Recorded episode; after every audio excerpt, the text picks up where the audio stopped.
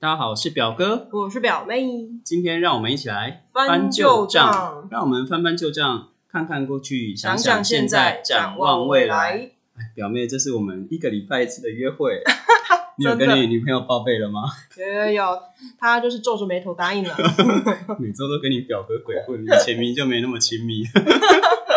干嘛讲？录了 开始之后，反正每个礼拜见面，这是个这是个理由，让我们每周相见的原因。真的，哎，说到那个很久没见面，很久没有看到你们家那条小狗。我们上一集讲了喵星人的故事，这一集要讲汪星人的故事。因为要不然养狗的朋友会觉得不公平。你知道我我最近买了一本书来看，就是我也很喜欢看历史嘛。他在讲喵呃猫猫跟狗狗讲述的史的人类史这样子。猫狗大战吗？呃，用猫跟狗的角度去看人类史，那刚好跟我们刚好跟我们的主题有相关。结果我发现作者一定是非常爱猫的人，因为他八成在讲猫，两成讲狗。我觉得他有，我觉得他有欺骗、欺骗、欺骗读者的行为。猫奴万岁！我翻了，其中有有一个段落二十页都在讲猫，所以我今天看了这本书，哦，觉得好像没什么用，应该要在上一集之前先看。对啊，我们来讲讲，哎，如果今天我们要讲，我们是号称是历史节目嘛，今天我们既然要聊聊狗狗，那我们要先聊聊它的历史。我们上次有讲到猫，大概是西元，就是大概距今在一万年前。那你？知道狗大概是多久之年前？比猫晚，因为猫就是神嘛，要先有神，然后才有就是狗狗这样。哦，这就充分表示我们节目是没有套好的哦，因为因为答案是比猫早。我真的，我我我跟大家讲，就是大家可以从一个嗯，可以从它功能上去判断。我们讲说猫是当初是为什么它会在人类身边抓老鼠？抓老鼠，所以抓老鼠是为了什么？是什么时候开始？是什么时候开始需要抓？比较需要抓老鼠？航海时代，因为充斥着老鼠，在更都被吃掉。这也没错，所以在更早之前是农业嘛。对啊，对啊，农业。所以农业时代开始有，可是狗它一开始作用是用来帮忙狩猎，因为它狗好驯化，它用来狩猎。那你要知道，人类狩猎的历史是比农业历史还要没错没错。所以狩猎对，所以狗大概是。大概距今一万一千年到一万六千年前，在西欧跟东亚都有它的足迹，都有被驯化的足迹。居然是狗，既然是狗，不会啦。可是猫也有神的地位，所以狗是狗，算是从一万多年前，它在它的它比较不确定说在哪一个位置先发现，因为它就是也是遍及世界各地。所以你从它的你从它的作用来讲，就可以了解说狗为什么是会比较早被发现。它有驯养的痕迹，那你知道为它们为什么会被发现有驯养的痕的痕迹吗？不知道，我以为它从就是狼演化来的。对啊，是从狼演化来的，就是你在一般考古学家或地质学家，就考古学家研究的时候，他们是怎么判定说狗有被驯化，或者是猫有跟人类在一起？我们以埃及为例，好，其实埃及的坟墓就发现狗跟猫，我们不是说过它被做成木乃伊陪葬吗？哦，所以它被做成木乃伊陪葬，就表示。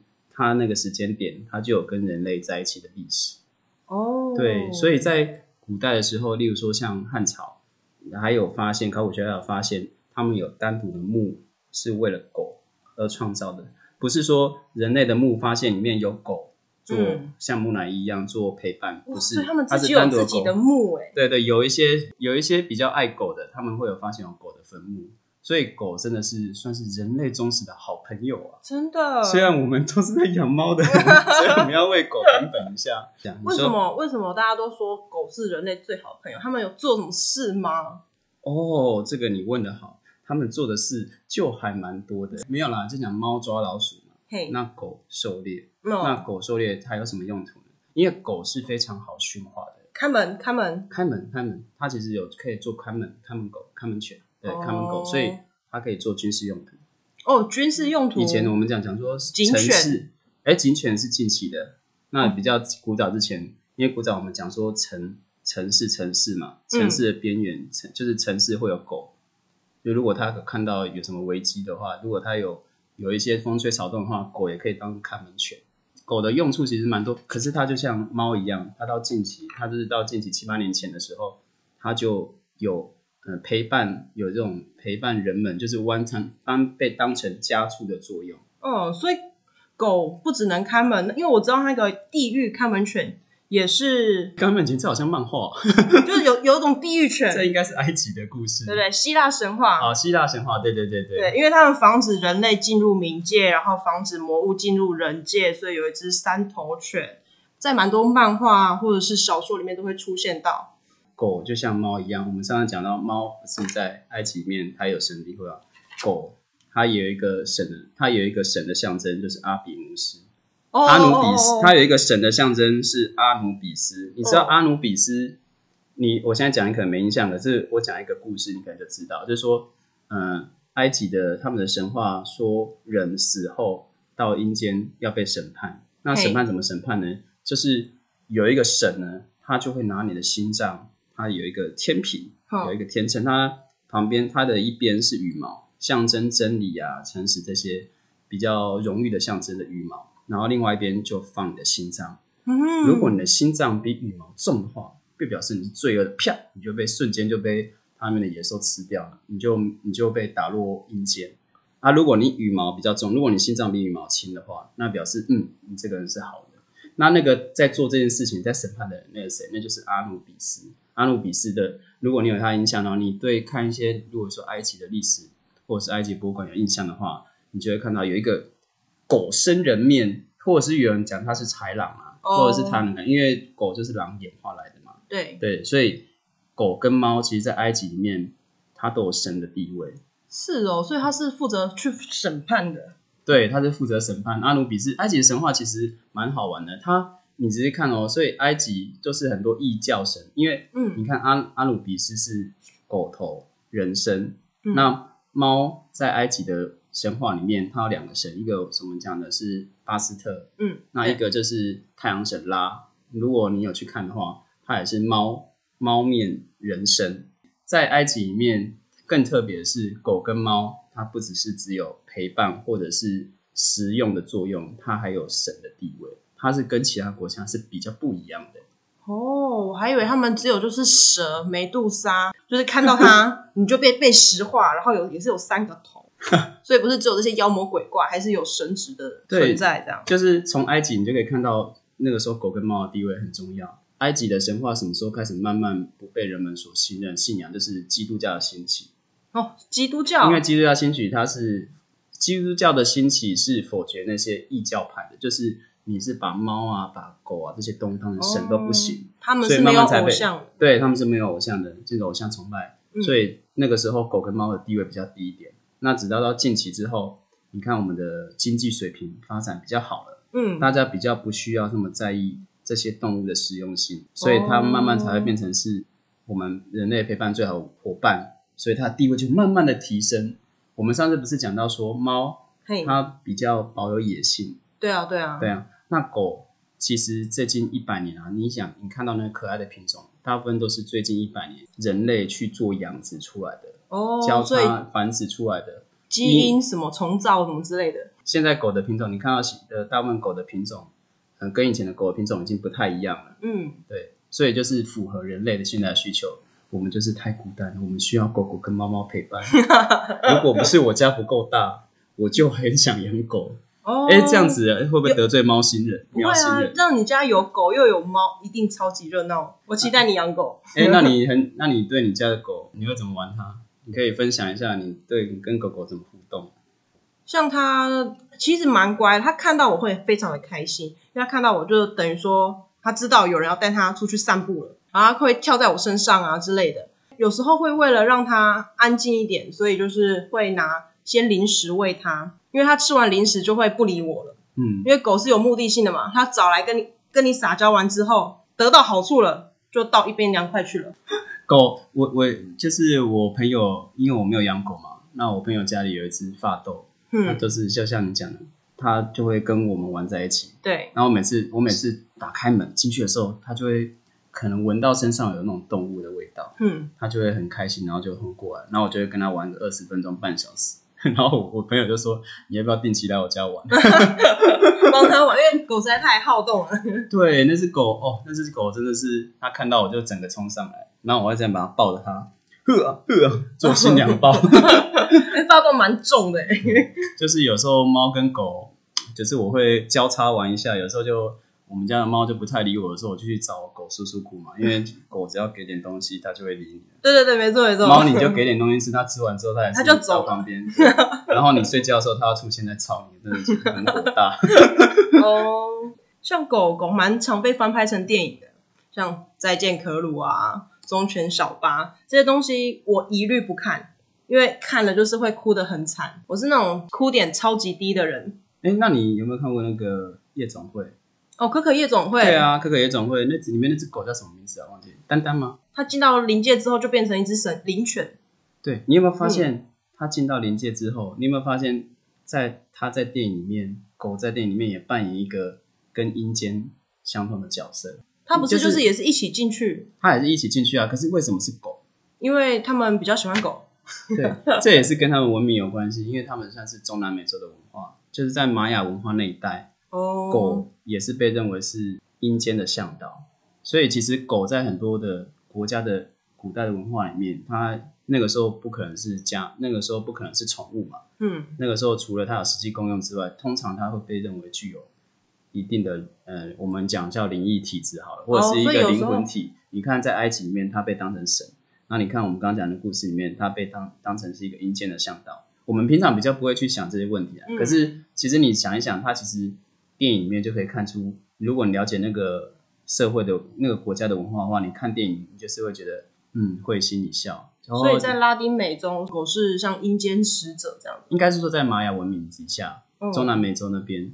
对，那我不确定现在对狗还有没有这种概念，可是这个是我看以前相关玛雅文明的相关资料，我大概知道的。我觉得蛮有趣的，就是狗真的是，你看狗真的是人类最好朋友，又被被当神，又被当为是阴间的向导，然后又被后来又变成是我们的家庭的宠物。嗯，像我知道是欧美是猫，猫是冥界跟人界的一个灵界。嗯，对，我们常说猫有灵异体质。对对对，因为他们有时候会看着一个看着一个地方，然后一直叫一直叫，就可能有好朋友在那边。哦，哎，这狗是不是也会啊？我对对对，上班的猫猫地方跟狗，对啊，我是在上班地方晚上晚下班的时候，我很怕听到狗一直叫，哎，对那边那边垂高飞啊，垒哎对对，垂高垒，我要讲，因为突然忘记怎么讲。突然忘记怎么讲。我们录音的时候很要仔细听看有没有垂高垒，如果有就赶快停止录音，对，立刻收了就跑。找一个好地点录音。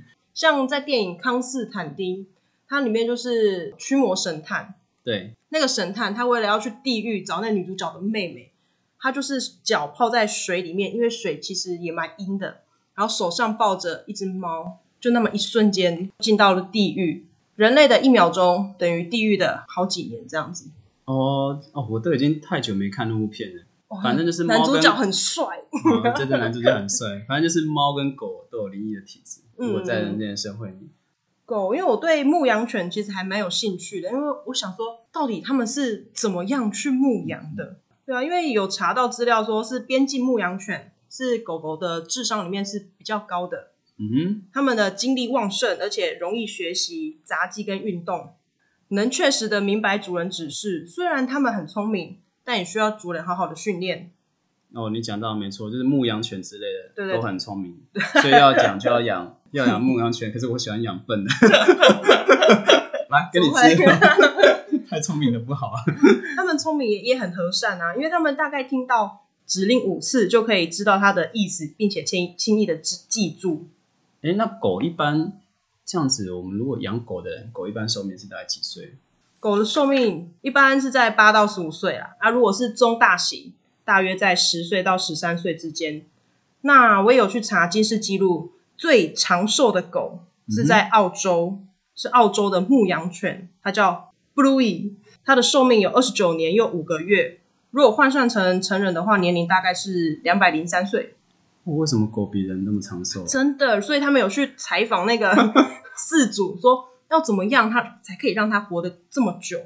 一，保持心情愉快，你要多陪陪狗狗；二，适量的运动，带它出去散散步啊，呼吸新鲜空气，透过运动增加血液的循环。三，让他们吃有助于消除牙垢的干粮。有时候卡太多牙垢，其实会造成他们的疾病。人类吃的饭菜水果不要去喂它，因为容易造成营养不良或食物中毒。所以我朋友给狗吃肯德基是会害死它，对不对？呵而且还是炸的耶，那个皮有多油，那油脂。我被我朋友笑死，他买一桶肯德基回来，然后说：“哎、这两块给给我的狗狗吃。”我心想说，这样狗受得了吗？太咸了啦！像我妹啊，如果要在外面带食物回来，她就只有带那个肉，纯的肉、瘦肉或肥肉，回家之后再用水去洗它、冲它，会比较没那么重咸。嗯，我们不是上次有讨论吗？狗好像有色盲。一开始觉得说色盲就是只有黑跟白，但不是哦。狗的色盲，它其实可以看到三种颜色。在加利福尼亚大学曾经设计一个实验来测试狗的色觉，最后发现它们的世界是由黄、蓝、灰三种颜色组成的。哦，这可以理解啦，因为人也是一样，我们都以为人的色盲是全盲，其实它是某一种颜色比较看不清楚。对对对，没错没错。对对，它可能是红蓝盲或是黄蓝盲，我有点忘记了。嗯它不是，它是三个颜色，其中会有一两种颜色比较看不清楚。嗯，所以色盲的世界就是，如果你不知道狗眼中的世界是什么世界的话，你就去 Google 打一下色盲眼中的世界，你大概就是看一下，你就知道狗的眼中的世界是怎么样。对啊，就可能比较冷调性，因为就是少了红色嘛，所以就是有时候红色在狗狗眼睛里面看出来是黄色的。嗯，然后狗还有一个很厉害的特性，我相信大家都知道，狗的嗅觉很灵敏。狗的嗅觉是人的十万倍到一百万倍。前面讲错，帮我剪掉哦。你真的不要讲，我会很难剪的。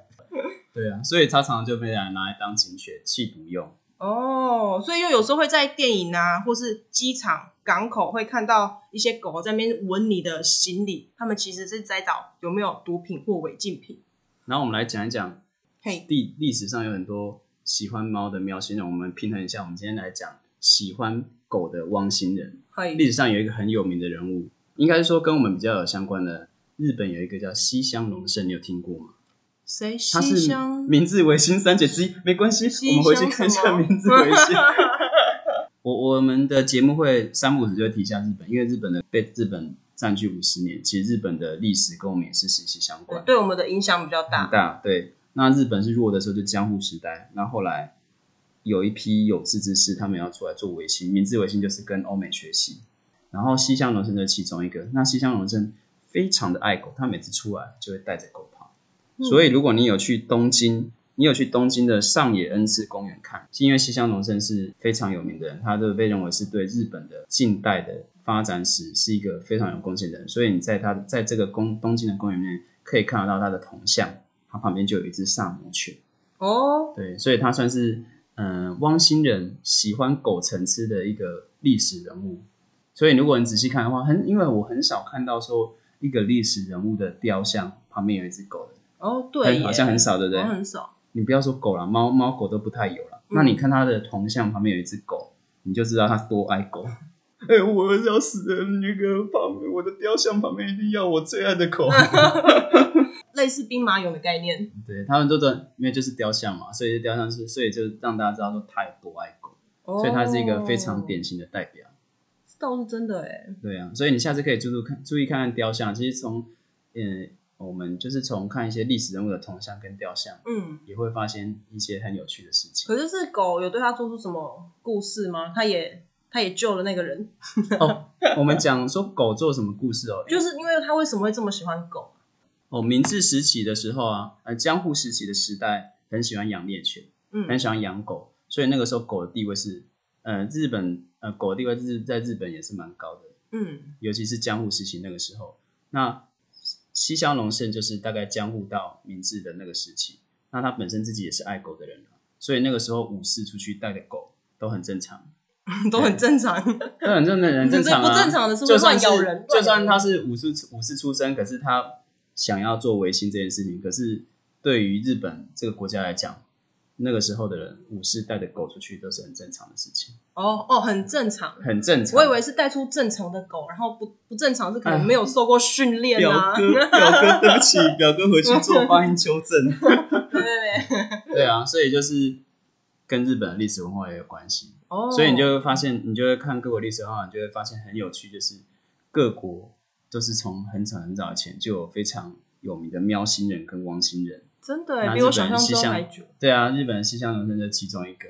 嗯，就我们所知啊，就是就我们跟我们比较有关系，稍微期间稍微近一点，就是最近几百年发生的事情。嗯，对，感觉要训练一只狗很困难。哦，对不对？要训练一只狗，我觉得比训练一只猫简单。其实你会发现有一个很有趣的现象，不知道有没有发现？像我们家楼下，我们现在不是在录音吗？啊，我们要透露我们家在哪里吗？我们在那个美术馆附近、啊。哇，炫富 炫富，没有啊可是我们那我不知道你有没有发现，那边有一间是在训练狗的，哦在那边在训练杜宾犬嘛。哦，我记得训练不知道训练什么狗。校区，你觉得那些狗是聪明还是笨？应该是驯服的乖的，因为它如果太聪明，它可能不愿意去听你的指示，对，对不对？没错。所以狗好不好训练，狗当然有好训练跟不好训练，就看它智商有关系了。通常你看到那种狗狗补习班，就是什么狗的驯化狗的补习班，通常那些狗都是比较笨，那些狗的品种都是比较笨，所以它才要需要特地成立一个补习班，然后人家把它送过去，哦去把它驯化成可以听从人类的指令。哦平常一般聪明的、比较聪明的，反而不需要嗯去、去这种班。所以你下次看，哎，这只狗进那个驯化的补习班，嗯，这只狗是比较笨的。哇，你这样子这样讲也会惹到一些喜欢狗的朋友吧？呃 就是我，所以我只敢在节目上这样讲啊。我如果碰到我朋友养狗，这狗好可爱，这狗怎么聪明呢、我拿一个东西给它吃，它就过来了。然后心想说，这真是比我家的猫笨啊，没有啦。耶，猫奴的个性终于出来了，我们这样会不会两边都得罪，收收拾不了？都得罪光了。刚刚讲到狗的训练，嗯狗的训练其实有一个期间，嗯就是一般狗狗受训的最佳年龄就是大概是六个月大的时候。哦，所以我觉得跟人类一样啊，嗯就是人类有很多东西你要小时候训练，要不然你长大之后你可能就不会，会比较慢，或者是你根本不会。嗯，哦，顺便聊到顺便聊到这个，你知道人类有一种东西，如果他在小时候没有去学的话，他长大之后怎么学都学不会。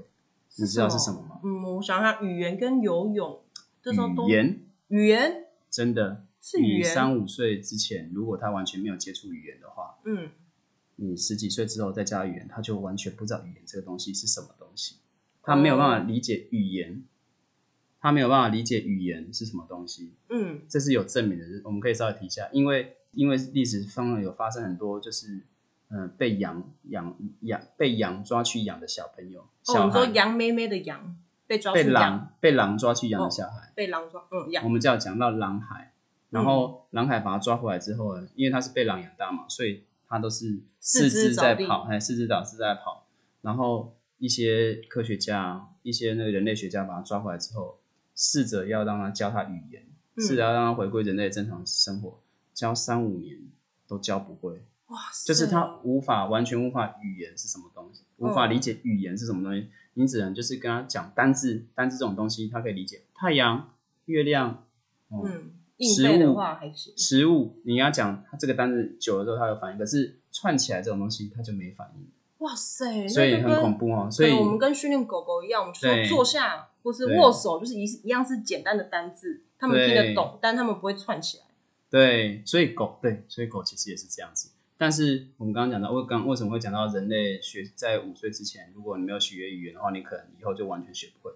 狗的训练时间也是这样，就是你要嗯差不多六个月大的时候，你就要开始训练，后面所以才会有那么多小时候就会被培养用来做军犬啊，或者是警犬啊这些狗，因为那个时期训练时期是最好的时机。原来是这样啊！我有些朋友已经结婚生小孩了，宝宝在肚子里面的时候，就常常听一些莫扎特啊，哦说不定出来就会弹钢琴啊，然后听一些英文的音乐啊，那就是胎教，对吧？呃，对，那是胎教，可是呢，这个没有关系吗这个主题离我们好远哦。可我们十年后再来讨论这个主题，这个完全我们不专业。我们请问一下各位妈妈，有没有愿意来？有在听我们节目的妈妈，有没有愿意来分享一下胎教的心得？对，真的有用吗？就是他，就听完那些音乐，古典音乐，他的心情真的会很好吗？嗯，我回去来给我的狗狗听一下。没有，我们家只有猫啊。那所以就是训练狗狗都是非常困难。那我们现现在社社会当中也有很多狗狗在为我们服务，像表哥刚讲的警犬、弃毒犬，还有导盲犬也是。嗯，对啊，所以狗真的是非常的多功能。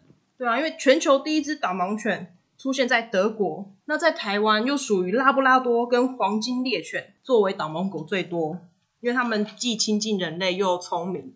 但是黄金猎犬又比拉布拉多再聪明一点，哦，就是因为它比较聪明，所以有时候给它指令说，哎，要去左边，它会觉得说，哎，为什么要去左边？明明右边比较好玩，所以它就不去左边。嗯，你这样讲到的，有些讲到，我要想一个有趣的话题跟大家讲。嗯，上次讲的猫的智商排名，这次我们就来讲讲狗的智商排名。好哟，哎呦，来，我们公布哦，第十名是澳洲牧羊澳洲牧牛犬，牧牛犬，对，它的别名叫昆士兰赫勒犬。第九名是罗威纳犬，嗯，它是德国以前德国的一个大型狗的品种，那就是像你讲，它就是常常被拿来作为警卫犬跟警察警犬。哦，第九名，第八，名是蝴蝶犬，嗯，第七名是拉布拉多猎犬，很多大部分比较聪明都是猎犬或牧羊犬。嗯，第六名是谢德兰牧羊犬，第五名是杜宾犬，第四名是金毛犬，第三名是德国牧羊犬，第二名是神经质的贵宾犬。好啦，什么？神经质是我自己家的，对不贵，起。他们居然是第二名，他们超神经质哎，神经质是我自己家，没想到你竟然认同，同啊，好好笑。第一名就是非常多人喜欢的边境牧羊犬。哎呦，对啊，所以其实牧羊犬就占了前十名很多名了，对啊，牧羊犬啊跟猎犬，如果你想要养笨一点的、听你的话的，或者是你想要想聪一点、聪明一点的、学习力强的，那你就要养牧羊犬或养猎犬。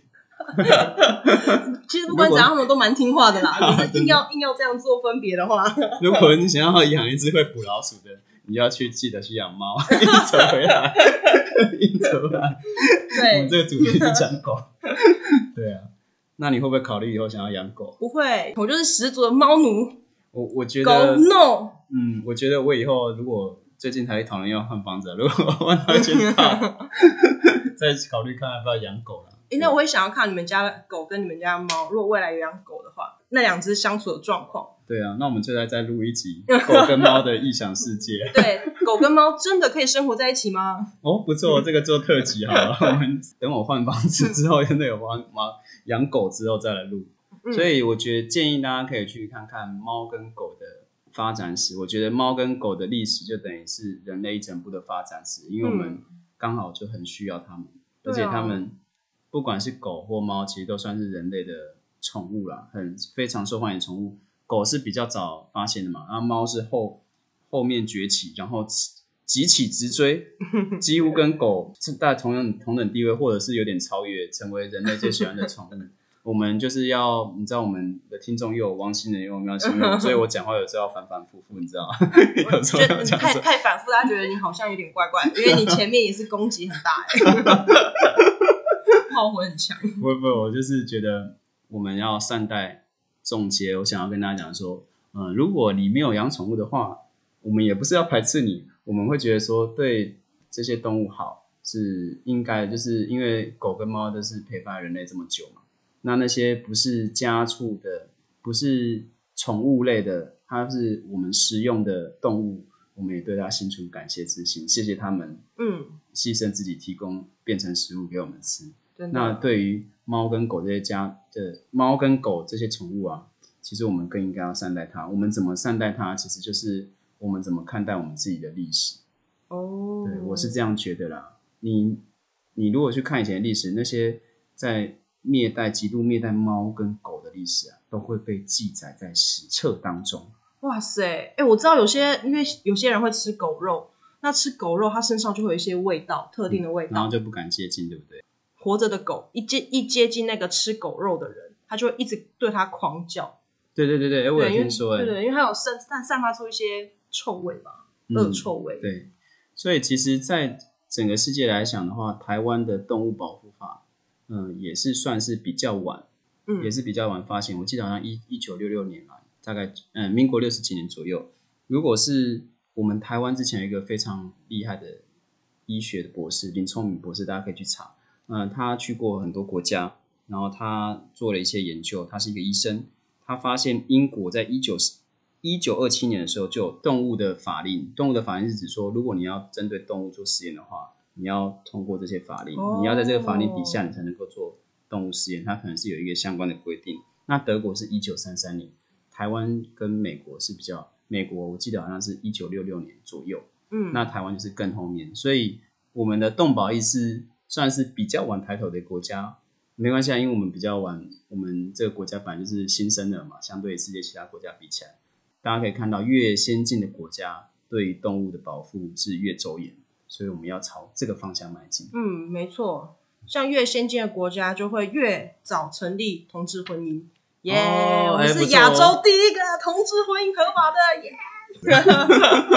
对啊，好，那我们要来唱，我们哎，我们再早一起来聊聊这个哈。好啊，好，那就谢谢大家今晚的陪伴喽。